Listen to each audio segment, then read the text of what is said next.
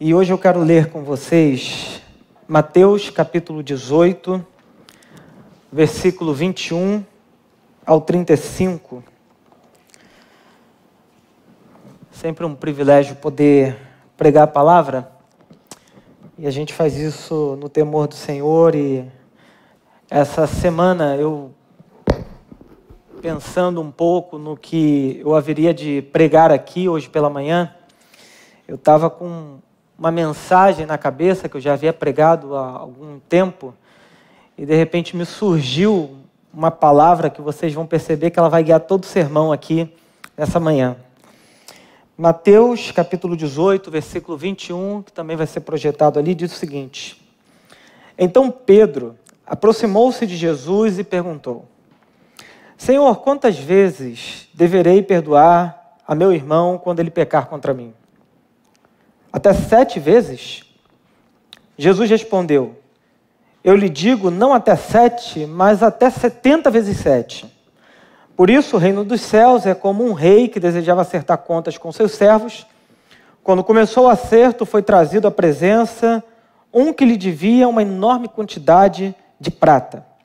Como não tinha condições de pagar, o Senhor ordenou que ele, sua mulher, seus filhos e tudo que ele possuía fossem vendidos para pagar a dívida. O servo prostrou-se diante dele e lhe implorou: Tem paciência comigo, eu lhe pagarei tudo. O senhor daquele servo teve compaixão dele, cancelou a dívida e o deixou ir. Mas quando aquele servo saiu, encontrou um de seus conservos que lhe devia cem denários. Agarrou e começou a sufocá-lo, dizendo: Pague-me o que me deve. Então o seu conservo caiu de joelhos e implorou-lhe: Tenha paciência comigo, eu lhe pagarei. Mas ele não quis, antes saiu e mandou lançá-lo na prisão até que pagasse a dívida. Quando os outros servos, companheiros dele, viram o que havia acontecido, ficaram muito tristes e foram contar ao seu senhor tudo o que havia acontecido. Então o senhor chamou o servo e disse: Servo mau, cancelei toda a tua dívida porque você me implorou. Você não devia, não devia ter tido misericórdia do seu conservo como eu tive de você? Irado, seu senhor entregou aos torturadores até que pagasse tudo o que devia. Assim também lhes fará meu Pai Celestial, se cada um de vocês não perdoar de coração ao seu irmão. Vamos orar? Bendito Deus, nós estamos diante de Ti, da Tua palavra como a tua igreja reunidos aqui nessa manhã. Nós pedimos a tua bênção sobre nós, que o teu espírito fale ao nosso coração, à nossa mente, traduzindo tudo aquilo que for dito aqui desse púlpito, Pai, para que a palavra seja edificante, console, exorte, faça aquilo que ela foi feita para fazer, Pai, conforme a força e o poder do teu espírito, em nome de Jesus Cristo. Amém. Amém. Bom, nós estamos vivendo num tempo marcado pela cultura do cancelamento. Eu acho que todo mundo está acostumado, ou pelo menos ouviu uma vez na vida, esse termo cultura do cancelamento. E essa cultura, ela tem a sua raiz na crença de que algumas pessoas são moralmente superiores a outras. Isso é, quando eu me sinto moralmente superior a alguém, eu me sinto no direito e, quem sabe, até no dever de cancelar essa pessoa, atribuindo culpa e juízo ao erro alheio. É verdade que a gente sempre fez juízo do erro do outro, mas que com o advento das redes sociais, isso ganhou proporções nacionais, globais. Todos os países que têm muito uso das redes sociais, como é o caso do, dos Estados Unidos e depois do Brasil, essa cultura do cancelamento, ela permeou toda a sociedade, de uma forma ou de outra. E por conta do advento das redes sociais, ela ganhou novas configurações. Então, por exemplo, a gente exclui ou deixa de seguir pessoas com as quais nós discordamos, alimentando um algoritmo que nos coloca ou nos faz conviver com pessoas que sejam extremamente parecidas conosco e, ah, mais do que isso, o algoritmo nos faz ver o mundo a partir daquilo que se chama de uma bolha social, de uma bolha digital. Então, por exemplo, quem já viu o documentário da Netflix chamado O Dilema das Redes, você percebe como que o YouTube, como que as redes sociais no geral, elas sempre vão mostrar para você aquilo que você já gosta, alimentando uma sociedade profundamente narcisista que é, é, é profundamente assim intolerante ou sensível à discordância, à opinião do outro, à diversidade de ideias, a conflitos, inclusive, de ideias. Uma coisa que sempre foi presente no mundo inteiro como uma coisa normal. Por quê? Por causa dessas bolhas que nos fazem sentir seguros quando alguém diz uma coisa que alimenta o que eu já creio. Então, isso produz em nós a sensação de que quando alguém afirma ou fala uma coisa que eu creio, que o que eu estou crendo é verdade. São bolhas sociais, bolhas digitais. Além disso, além de excluirmos ou deixar de seguir pessoas que não, que a gente não gosta, alimentando esse algoritmo, a gente faz boicote coletivo para inviabilizar pessoas ou empresas até que elas percam contrato, pessoas fiquem desempregadas, percam seu sustento por causa de uma pressão de rede social. Ah, além disso, nós criamos o linchamento virtual. A gente sabe que agressão física e bullying sempre existiu. Sempre existiu. Numa escola, por exemplo, todo mundo que já foi aluno e era um pouquinho bagunceiro, sabe? Como que eram as relações ali de um zoando o outro, essas coisas sempre aconteceram. Mas quando a gente vai para as redes sociais, isso, isso ganha novas proporções, a violência se torna uma coisa muito mais comum, o ódio destilado em comentários de pessoas que não têm nome, tem um algoritmo lá, uma numeração, e usam aquele algoritmo, aquela numeração, para, ah, vamos dizer assim, usar palavras, usar termos usar expressões de baixo calão e muitas das vezes até criminosos. Então, por exemplo, quando uma criança estudava numa escola e tinha problemas, conflitos naquela escola, era comum que os pais tirassem da escola, colocassem outra e o problema estava resolvido e a criança preservada. Mas com as redes sociais, tu tira de uma escola e leva para outra. Só que a rede social não muda quando você muda de escola. Ela continua sendo a mesma e os comentários, as coisas que eram ditas aqui, podem passar para cá por um WhatsApp, por exemplo. Pessoas começarem a comentar e isso se torna uma coisa absolutamente insuportável porque você se sente sufocado o tempo todo por um mundo que ele não está aqui, eu não posso tocar nele, mas é, ele é real. As coisas acontecem ali e o que acontece ali influencia na nossa vida prática do dia a dia. Agora, a pergunta que nós devemos nos fazer é: será que o cancelamento, essa postura de eu anular, de inviabilizar, de uh, suprimir a voz do outro, para que ele não me incomode tanto, é um caminho dos discípulos de Jesus Cristo? No fundo, o que Pedro está perguntando para Jesus é: Senhor, o que, que a gente faz com quem erra? Até quantas vezes a gente tem que ficar perdoando essa pessoa? O que, que eu faço com quem errou? Com quem cometeu um pecado, uma coisa contra mim? Quantas vezes nós devemos perdoar a quem erra? Será que a gente tem que praticar o cancelamento? O Pedro está perguntando é, Senhor, contabilizando aqui, pecou três vezes, perdoei três vezes. Até onde eu tenho que ir com isso? E aí Jesus está nos lembrando de que nós somos capazes, todos nós, de contrair dívidas impagáveis não apenas com Deus, mas de contrair dívidas impagáveis com gente que a gente ama e se relaciona. E a solução que Deus oferece tanto para aqueles que são devedores, quanto para aqueles que sofreram danos irreparáveis, não é o cancelamento, é o perdão. E exatamente sobre essa palavra que eu disse que vai guiar todo o nosso sermão que eu quero falar hoje, aqui nessa manhã, sobre perdão. E para pregar sobre o perdão, eu quero fazer três perguntas e responder essas três perguntas aqui. Primeiro, o que não é perdão? Segundo, o que é perdão? E terceiro, por que nós devemos perdoar? Então, em primeiro lugar, eu quero responder o que não é perdão. Eu poderia fazer muitas afirmações, obviamente, falar que perdão não é isso, mas eu escolhi um, uma coisa para dizer: perdão não é isso. E eu quero dizer que perdão não é justiça. Perdão não é justiça. Eu digo isso porque muitas pessoas associam perdão a reparo, a conserto, ou a justiça, quase que sempre com um ar de vingança. Então a gente pensa perdão em termos de justiça. Por exemplo, quem nunca ouviu falar, não adianta só perdoar, só pedir perdão. A pessoa tem que fazer mais alguma coisa. Só pedir perdão não basta. Ah, e é interessante que desde o Antigo Testamento há essa compreensão bíblica de que o perdão é uma coisa que está acima da justiça e da vingança.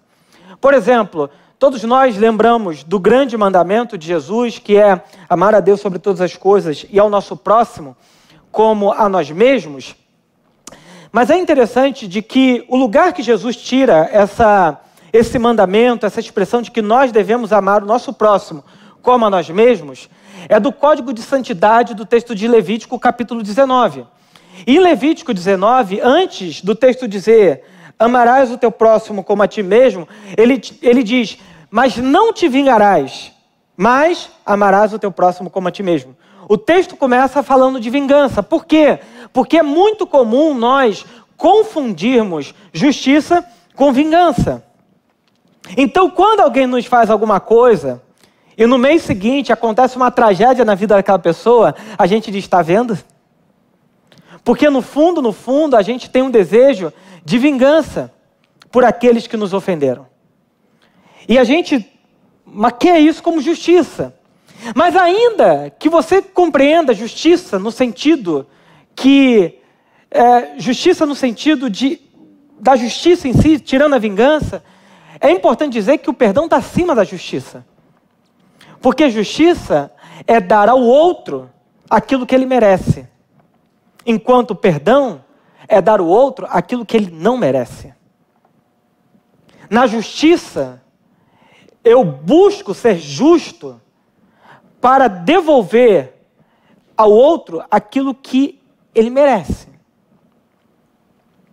Por isso que no código de convivência do Antigo Testamento é olho por olho e dente por dente. O que isso quer dizer? Que se uma pessoa me dá um tapa no rosto, eu não posso matar ela, porque eu estou sendo injusto. É olho por olho, dente por dente. Se ela me der um tapa, eu devolvo um tapa. Olho por olho, dente por dente. Justiça. Jesus falou que agora a gente tem que superar essa justiça. A gente tem que ir além. Ele disse que se a gente fizer só como os fariseus, é muito pouco. A gente tem que superar o que os fariseus faziam. Então, quando a gente fala de justiça, a gente está falando de dar ao outro aquilo que ele merece. Mas quando a gente está falando de perdão, e a gente tem que entender que perdão é para quem contraiu dívidas impagáveis. Dívidas impagáveis. Então, deixa eu dar um exemplo para você entender o que eu quero dizer aqui. Imagine que você tenha criado uma sociedade, criado uma empresa, com uma pessoa, um amigo que você ama. Você ama aquela pessoa e fala: vamos criar uma empresa de alguma coisa. Vocês criam a empresa. A empresa está dando certo, super bem. Dois anos depois, você descobre que aquela pessoa que você criou a empresa é um amigo, uma pessoa querida, uma amiga, estava te roubando. E aquilo te fere profundamente, porque você diz: bom, a gente estava numa relação, e de repente a pessoa começa a me roubar. E aí você vai para a justiça, porque o roubo é um crime. Você é indenizado pelos erros da outra pessoa, você recebe o dinheiro de volta, a justiça foi feita. No entanto, por ser o seu amigo, apesar da justiça ter sido feita, continua no seu coração uma coisa que Jesus chamou de ofensa. Ofensa, a justiça não repara. E para ofensa, só o perdão consegue reparar. Porque a pergunta que você tem que se fazer depois disso é: bom, a justiça foi feita, o reparo justo de uma relação quebrada foi feito, mas e a nossa relação como amigo? Como é que a gente resolve? O juiz no tribunal não vai bater o martelo e diz voltem a ser amigos. Não funciona. E para isso é necessário perdão. O perdão é para quem contraiu dívidas impagáveis. Se a pessoa contraiu uma dívida que você pode pagar, você está sendo justo. Mas se a pessoa contraiu uma dívida que você não pode pagar, só o perdão consegue suprir essa falta, essa necessidade. Por isso que eu também não quero dizer que o perdão é a suspensão da justiça. O que eu estou dizendo é que o perdão está acima dela. Mas ninguém espera, por exemplo, que uma pessoa que tenha cometido um crime seja simplesmente perdoada sem que a justiça tenha sido feita. Porque o perdão não é suspensão da justiça. O perdão está acima da justiça, mas o que se espera é que a justiça seja feita, mas ainda que ela seja feita, ela não consegue reparar o que só o perdão faz. Por exemplo, botei exemplo concreto aqui para a gente pensar. Estou na rua, bati o carro. A pessoa me xingou, foi uma briga, uma confusão. Você deve pedir perdão? É claro. Mas tu deve cobrar o conserto? É claro. Porque o perdão não é suspensão da justiça. O perdão é algo que está acima. Perdão a gente tem que dar independente do que tenha acontecido. Mas quem cometeu um erro, ele deve se comprometer com o, o erro que ele fez. Por isso que o perdão não é, não é uma coisa que está abaixo nem do lado, ele está acima. Por exemplo, o marido que agride a esposa, uma esposa que agride o marido. O cônjuge deve perdoar sempre, mas vai na delegacia. Porque o perdão não suspende a justiça. Então eu não posso, em nome do perdão, suprimir um direito. Porque perdoar não é passar pano no erro. O perdão, ele retira a culpa, mas ele não retira a consequência. Por isso que apesar de Deus nos perdoar, a Bíblia é bem clara em dizer que o salário do pecado é o quê? É morte. Porque tudo que o homem planta, o homem colhe. Se você plantar vento, Paulo diz o quê? Colhe tempestade. Então, a gente sempre vai colher consequência dos nossos atos, apesar de sermos perdoados por Deus.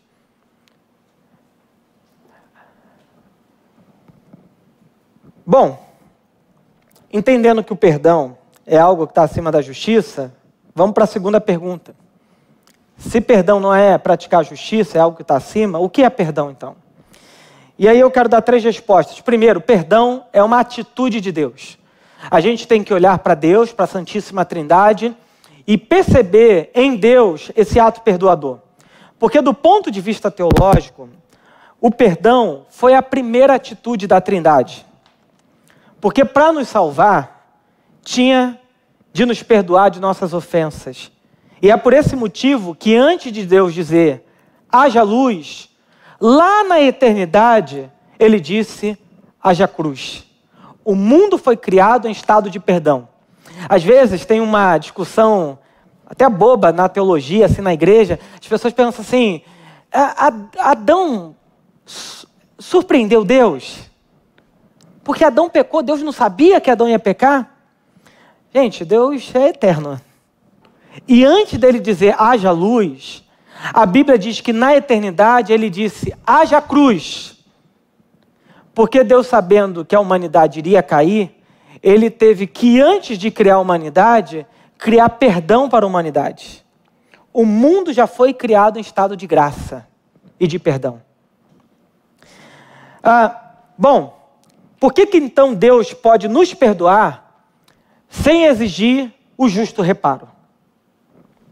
Porque Cristo é quem satisfez a justiça de Deus. Bom, não quero deixar uma coisa confusa, mas lá em Mateus capítulo 5, versículo 17, Jesus diz assim: Eu vim para cumprir toda a justiça de Deus.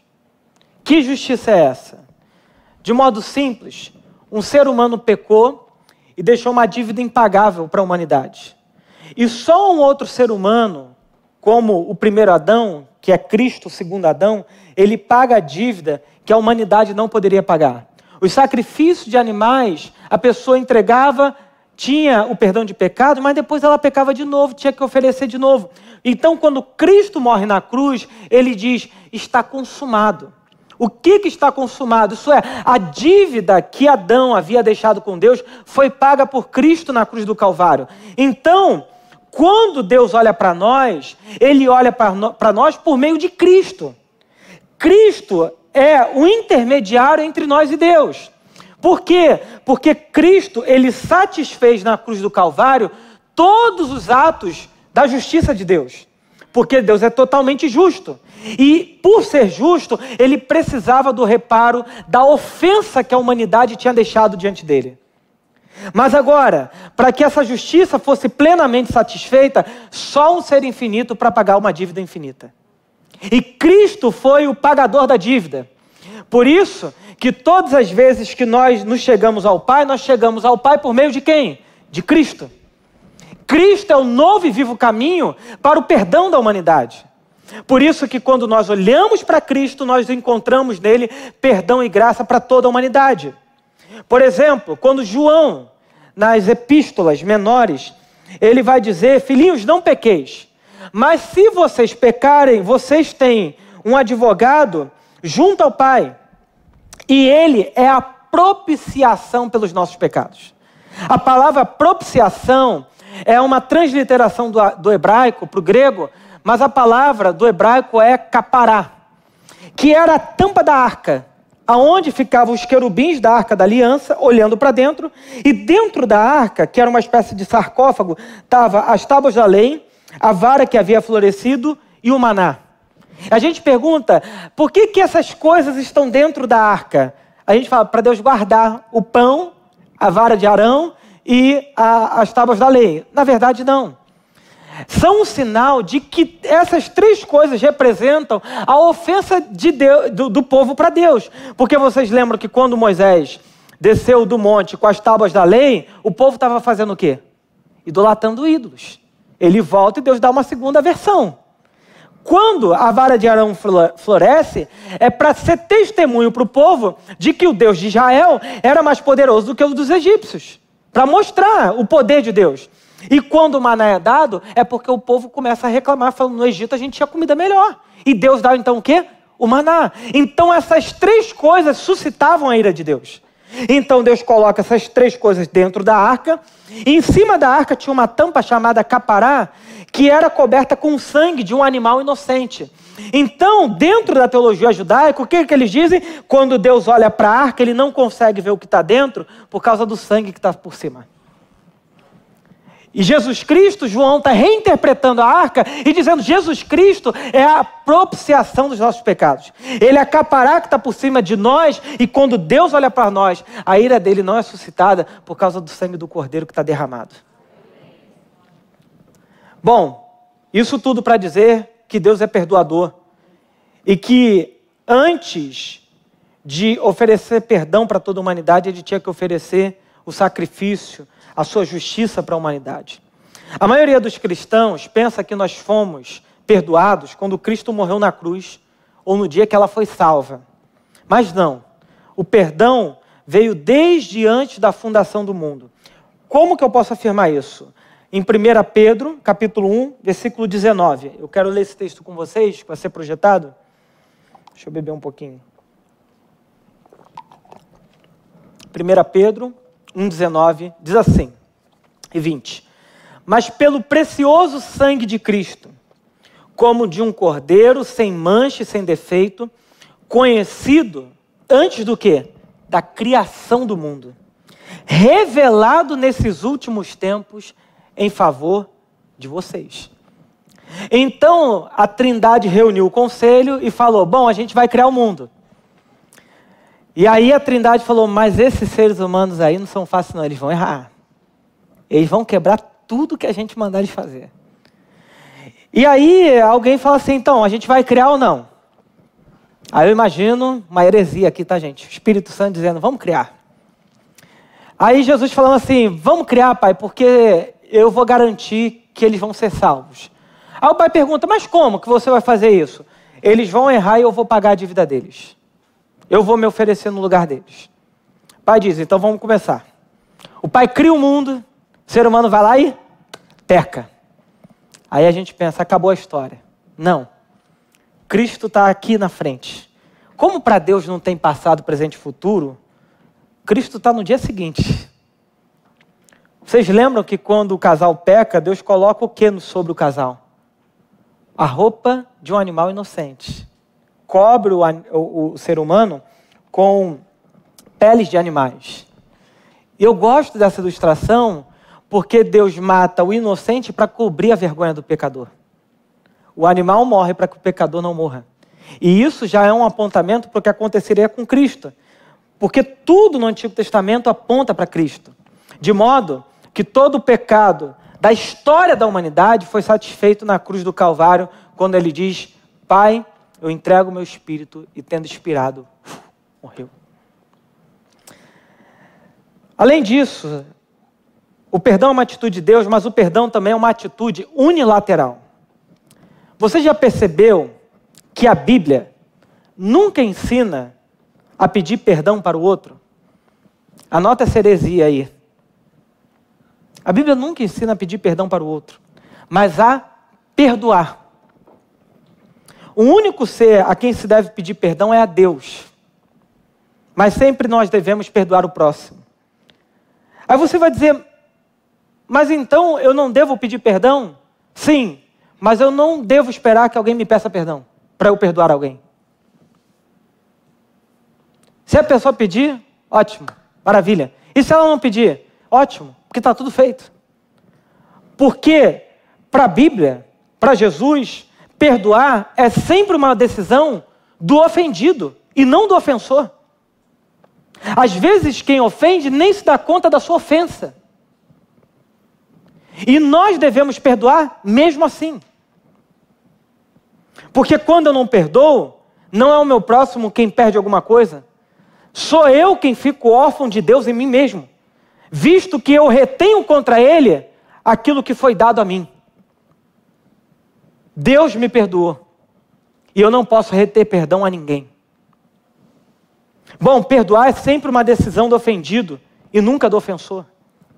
De modo que eu não posso viver a minha vida esperando que aquele que me ofendeu venha me pedir perdão. Perdão não deve ser dado mediante o pedido de alguém. Por isso que a Bíblia diz: perdoem, assim como nós perdoamos aos nossos devedores. Perdoem é um imperativo. Não é, a Bíblia nunca vai dizer esperem um pedido de perdão. Por isso que Jesus está dizendo aqui que Pedro pergunta: quantas vezes se deve perdoar? Jesus fala: 70 vezes 7. Perdoar, não esperar pedido de perdão. Eu lembro de uma vez, numa reunião de Ministério de Música de igreja, que eu, que eu era pastor, pessoal reunido em roda, conversando, e uma irmã chegou e falou assim: Fulano, eu quero te perdoar. eu quero te perdoar. É, porque tal dia você fez uma coisa, mas não quero nem falar sobre isso, eu só estou te perdoando. Como assim você está me perdoando? Não é isso que a Bíblia manda fazer. A Bíblia manda você perdoar e ponto final. Por exemplo, imagina que você tenha tido um pai, uma mãe muito violento. E essa pessoa te ofendeu muito. Essa pessoa morreu. Como é que você pede, espera pedido de perdão? Ou você vai viver a vida toda remoendo mágoa, angústia e dor, ou você vai dizer: essa página tem que ser virada. E para ser virada, eu preciso perdoar. Por quê? Porque perdão é assumir perda. Todo perdão é assumir uma perda. A própria palavra latina para perdão diz isso. Perdão é assumir uma perda grande e irreparável. Todo mundo que perdoa prefere ficar com a perda do que perder a pessoa, ou do que perder a vida, remoendo aquele sentimento de dor, angústia e dessa prisão. Perdão é uma atitude unilateral. Todo cristão deve aprender a perdoar, se ele tem pedido de desculpa ou não, isso não importa. O perdão é uma atitude minha diante da ofensa do outro para comigo. Perdão é isso. Terceira resposta é que perdão é a superação da culpa. A culpa é uma das forças mais destrutivas e devastadoras que habita o coração humano. Não somente sentimos culpa, como também transferimos culpa. E fazemos isso porque carregamos uma noção de que temos um crédito a receber do outro. Pais se sentem culpados quando seus filhos resolvem seguir um caminho que não era o que eles, que eles tinham planejado. Por exemplo, pais cristãos, quando os filhos resolvem não ser cristãos, eles pensam: aonde que eu errei nisso tudo? Qual é a minha culpa? Porque são culpados, mas também transferem culpa. Por exemplo, marido e esposa, uma relação conjugal, culpam e se sentem culpados o tempo todo, com ou sem traição. No divórcio, com ou sem traição, a pessoa pergunta: mas onde que foi que eu errei? Culpa, atrás de culpa. Ou quando enfrentam crises no casamento, a nossa tentação é sempre dizer onde que o outro errou. Por quê? Porque nós transferimos culpa o tempo todo para o outro, para o mundo. E é interessante que a, a infantilização do ser humano, ela é primordialmente quando esse ser humano não consegue se responsabilizar por nada. Alguém que não se responsabiliza por nada é uma pessoa que muitas das vezes também não sente culpa nenhuma, que é um problema. Agora, a maturidade é quando eu reconheço que em mim habitam coisas que eu não gosto, pratico, eu sei que eu tenho que mudar, mas mesmo assim eu caio de novo. E eu tenho que lidar com esses fantasmas da minha existência, essas sombras que habitam a minha existência Gostando eu ou não, eu tenho que olhar para elas e falar: você habita em mim, mas a gente vai se resolver. E todo dia se resolvendo, todo dia se resolvendo. Agora, familiares se sentem culpados quando perdem um ente querido, acreditando não ter feito o suficiente para salvar aquela pessoa. Gente, quantas pessoas já conversei dizendo: eu perdi meu pai, eu perdi minha mãe, eu perdi meu filho, mas eu acho que eu devia ter feito alguma coisa a mais.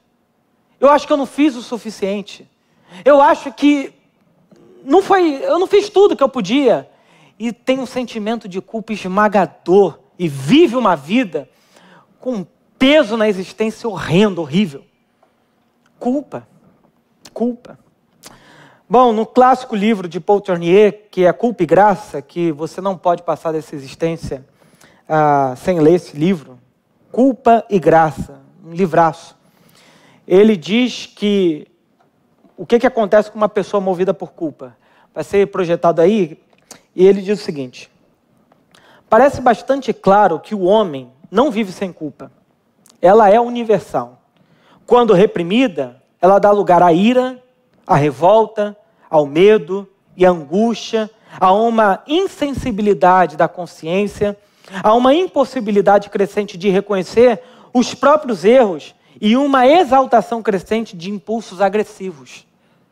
O que ele está dizendo, é claro que dentro de uma visão mais psicanalítica, é que uma pessoa que reprime culpa, ela tem que botar isso para fora de alguma forma. Ela pode botar para fora com raiva, sendo uma pessoa briguenta, pode botar para fora com vícios, pode botar para fora sendo uma pessoa ah, cheia de angústia, uma pessoa completamente castrada, que, que vive cheio de medos, cheio de receios, porque ela é culpada. E ela tem sobre si um olhar julgador o tempo todo, ela acha que todo mundo olha para ela encontrando nela um erro que deve ser reparado, porque nela habita uma mentalidade, um coração de culpado. Essas pessoas são profundamente frágeis. Geralmente, pessoas frágeis compensam fragilidade com agressividade. Fragilidade produz pessoas, é, pessoas agressivas. Porque quando eu não consigo lidar com a minha própria existência, eu tenho que projetar a minha existência de alguma forma, brigando com o outro, competindo com o outro, achando que o outro é sempre culpado de eu ser do jeito que eu sou. Por isso que o perdão, ele nos liberta da culpa, do esmagamento da culpa. Porque o perdão é a possibilidade de eu viver a minha vida sabendo que há muitos fracassos, mas ainda assim eu tenho um novo dia para viver. Eu não posso ficar amarrando a minha vida naquilo que eu fiz de errado. Eu tenho que dizer, Senhor, me perdoe. Se for possível pedir perdão a quem você errou, também peça. Se não for, olha para frente e diz: Eu fiz isso. Eu sou essa pessoa, me perdoe, mas eu preciso continuar caminhando. E com isso, gente, eu não estou falando de você ser uma pessoa insensível, que sai atropelando todo mundo, depois de falar, ah, me perdoe, eu fiz isso mesmo. Não, não é isso. Porque o perdão, ele sempre acontece depois de um cair em si. A pessoa tem que se dar conta de que ela cometeu um erro. Ela tem que se dar conta de que o que ela fez não foi simples, não foi nada muito leve, foi grave. E aí ela olha para si e fala: Eu preciso de perdão. Eu preciso mudar minha vida daqui em diante. Bom, já que a gente viu que perdão está acima da culpa, é uma atitude de Deus unilateral e é uma superação da, acima da justiça, é uma superação da culpa. A terceira pergunta que eu quero responder é por que devemos perdoar. E aqui eu vou falar de maneira muito simples, clara e direta. Bom, a resposta é: devemos perdoar porque nós fomos perdoados de uma dívida impagável. Eu tenho a impressão de que no Brasil, a gente tem uma noção de pecado muito epidérmica, muito superficial. Muito, muito, muito. A gente botou uma categoria do que é pecado e a gente acha que pecado são só essas coisas. Eu gosto da ideia bíblica de que pecado é uma natureza que me habita. A pessoa não é pecador porque ela comete alguns erros ela é pecadora e por isso comete alguns erros. A natureza do pecado é uma força violenta que habita o nosso coração, que mesmo sabendo aqui saber, é, mesmo sabendo aqui o que você deve fazer de correto, você percebe que de vez em quando a cabeça ela está funcionando, mas as atitudes são feitas mesmo assim. É uma natureza violenta que habita o coração humano. É uma natureza que não dá para botar rédea. Por isso que eu não gosto de quando os pastores ou a religião ficam pegando ou a Bíblia ou um código moral e fica batendo em moralidade. Porque moralidade, saber que eu sou pecador, meu irmão, todo mundo sabe. Só tem um pouquinho de consciência de si que você sabe que fala coisa que não devia, que você toma atitude que não devia tomar. Você sabe aqui, mas faz. Então saber que a vida ela está confusa, nós seres humanos somos seres quebrados por natureza, isso a filosofia existencialista sabe. Isso a psicanálise de Freud sabe. De que nós somos seres que são profundamente inconsistentes diante daquilo que sabem aqui, mas não conseguem viver na realidade. Então dizer que você é pecador não é suficiente. Por isso que Jesus mandou a gente sair pregando o evangelho do arrependimento de pecados. Porque só alguém que se sabe perdoado é capaz de mudar. Por isso que Jesus falou para aquela mulher que lavou os seus pés com cabelo e com mirra, todo mundo dizendo: O que, que é isso? Jesus falou: Olha, quem é muito perdoado, muito ama. Porque é muito perdoado. Alguém que não se sente perdoado vai tentar justificar a sua vida por meio de uma série de coisas. Alguém que se sabe perdoado vive a leveza da vida. Porque está diante de Deus com a consciência de quem ele é, mas do quanto ele foi amado e perdoado por Deus. O perdão ele nos liberta do esmagamento da culpa e por isso que por que, que nós devemos perdoar? Porque nós fomos muito perdoados. E o texto que a gente leu aqui, de Mateus 18, de 21 a 35, fala de uma pessoa que foi perdoada de um bilhão de dólares. Dólares é pouco, né? Um bilhão de euros. Mas o seu conservo lhe devia 100 reais. Ele pegou o cara pela garganta e falou: Tu vai me pagar, e oprimiu ele, a família dele e todo mundo. Por que pessoas que são perdoadas não devolvem para o mundo perdão. A nossa cultura de cancelamento diz para nós que se alguém erra, você devolve na mesma moeda. O Evangelho diz para nós que se alguém erra, você deve perdoar, independente do erro que a pessoa tenha cometido. Quantas vezes se deve perdoar? 70 vezes 7. E aí o versículo 34 desse texto vai dizer que quando o seu Senhor chegou e perguntou para aquele que ele tinha perdoado um bilhão, perguntou, por que você massacrou a pessoa que estava te devendo 100 reais se eu te perdoei de 100 bilhões de euros? E aí fala que o Senhor fala o seguinte, agora você vai para um lugar de torturadores. A gente pode ler esse texto de maneira literal, pensando no inferno, mas eu penso que há uma natureza existencialista desse termo, que quando eu impeço o perdão que eu recebi e não dou ao outro, eu vou para um lugar de tortura. Porque todo aquele que não perdoa impede o fluxo do perdão nele. Por isso que a, a, lógica da oração do Pai Nosso é perdoa as nossas dívidas, assim como nós perdoamos aos nossos devedores. Isso é, toda relação de perdão é relacional. Eu sou perdoado na medida que eu perdoo. Mas quando eu impeço o perdão para o outro, eu impeço o perdão em mim. Por isso que toda vez que eu não perdoo, eu entro nesse lugar de tortura e aprisionamento. Quem não perdoa é arrogante.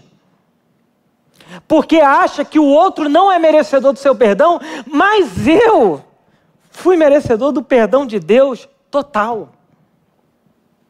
Então eu não posso me comparar ao meu ofensor. Eu tenho que olhar para Deus e falar: Meu Deus, você me perdoou de tudo. E quando eu ofereço perdão, eu estou demonstrando uma coisa que Deus é: Deus é perdoador. Gente, o um mundo sem perdão é um mundo de morte. Ninguém sobrevive no mundo sem perdão.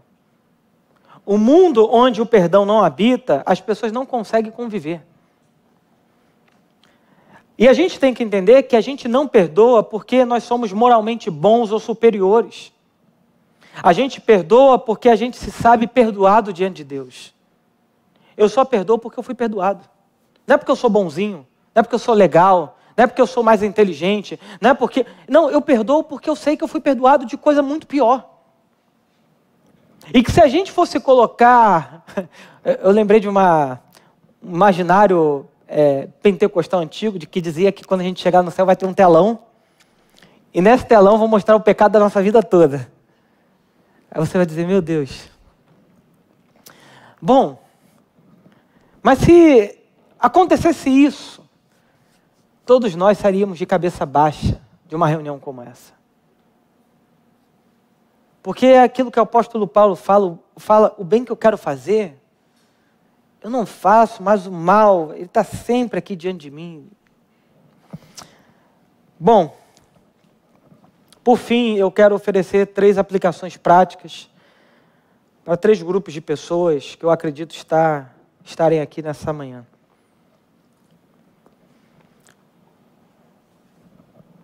A primeira aplicação é para quem guarda mágoa e ressentimento. Ouça o Evangelho, ouça o que Jesus está dizendo, perdoe. Perdoe. A culpa e a ofensa são jaulas emocionais que só são abertas pela chave do perdão. Enquanto você não perdoa, você fica naquele dia, naquele momento e naquele ambiente em que você foi ofendido.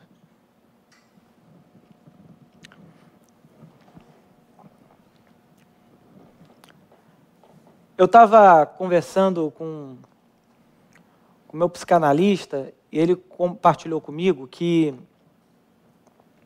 ele estava conversando com uma mulher e essa mulher falando do pai dela com culpa, peso, mágoa.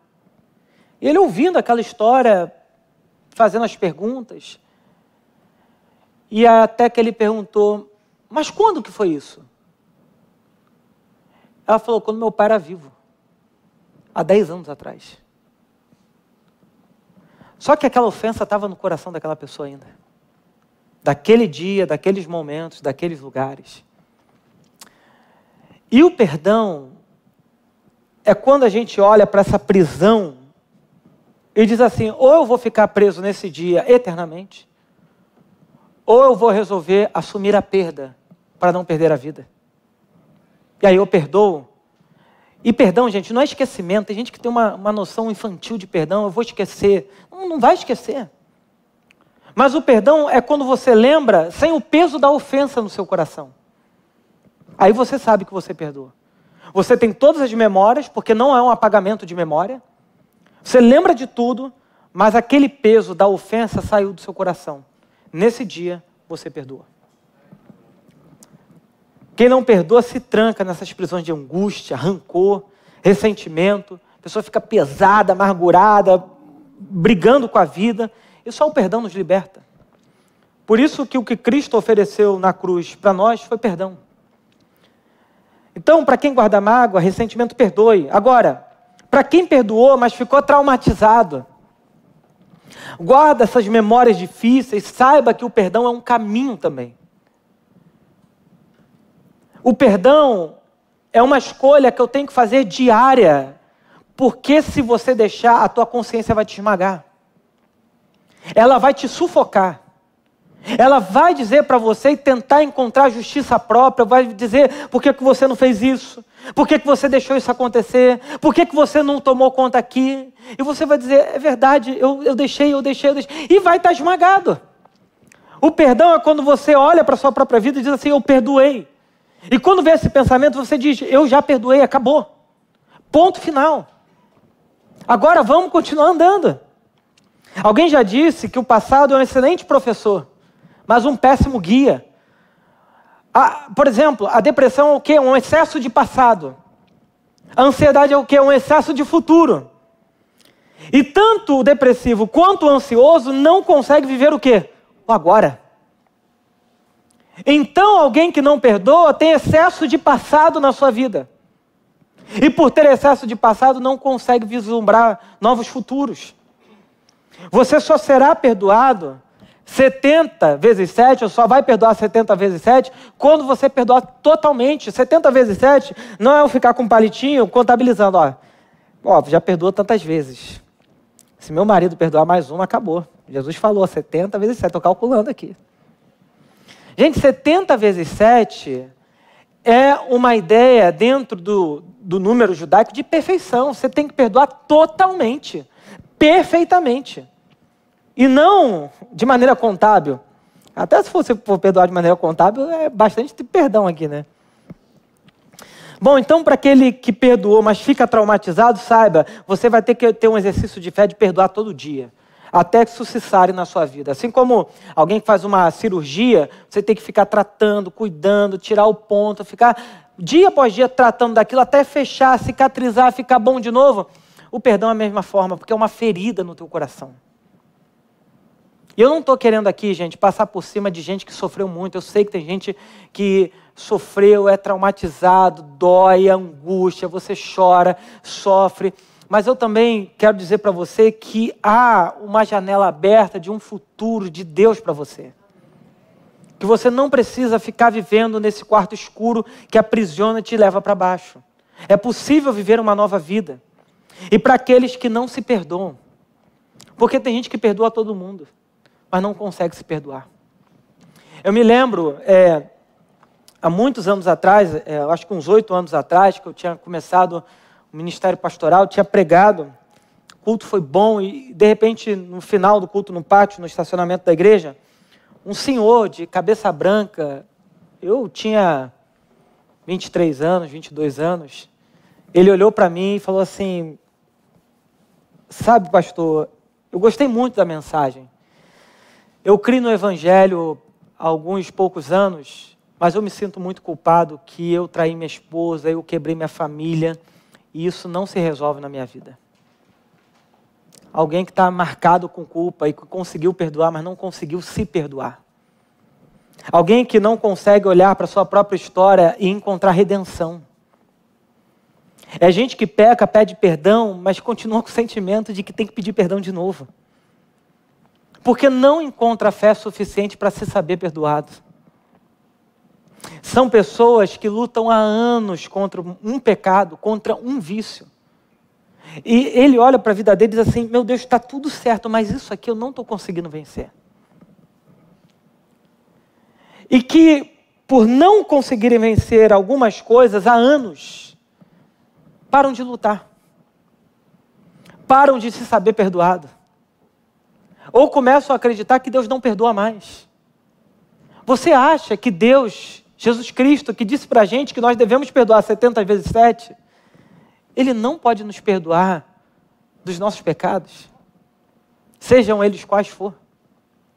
Você acha que o Deus que criou os céus e a terra, Ele não pode perdoar a sua existência de 30, 40 anos? Gente, eu não estou falando aqui para pessoa leviana que vive numa vida de pecado assim, ah, fazer do meu jeito. Eu estou falando de gente sincera, que luta, que ama a Deus, que ora, gente crente, mas que luta contra algumas coisas que não consegue vencer. Continue no caminho do perdão. Continue no caminho da cruz de Cristo, porque lá você vai encontrar redenção para sua alma. Quando a gente sai desse caminho, a gente sai do lugar de perdão. A gente sai do lugar onde a gente encontra graça, onde a gente encontra redenção para a nossa história. Por isso, meus irmãos e minhas irmãs, perdoem, perdoem, mas também se perdoem. Não atribuam a si mais culpa e peso do que aquilo que já foi colocado na sua vida. Não impeça a sua vida de ser uma vida pujante, viva, alegre, bendita, por causa de erros que você acha que não são mais perdoados. Perdoe. Perdoe. Porque o nosso Pai já nos perdoou de todas as nossas dívidas. Que Deus nos abençoe essa manhã. E que a gente saia desse domingo para uma história de perdão. Uma nova história na nossa vida. Vamos orar? Senhor Deus,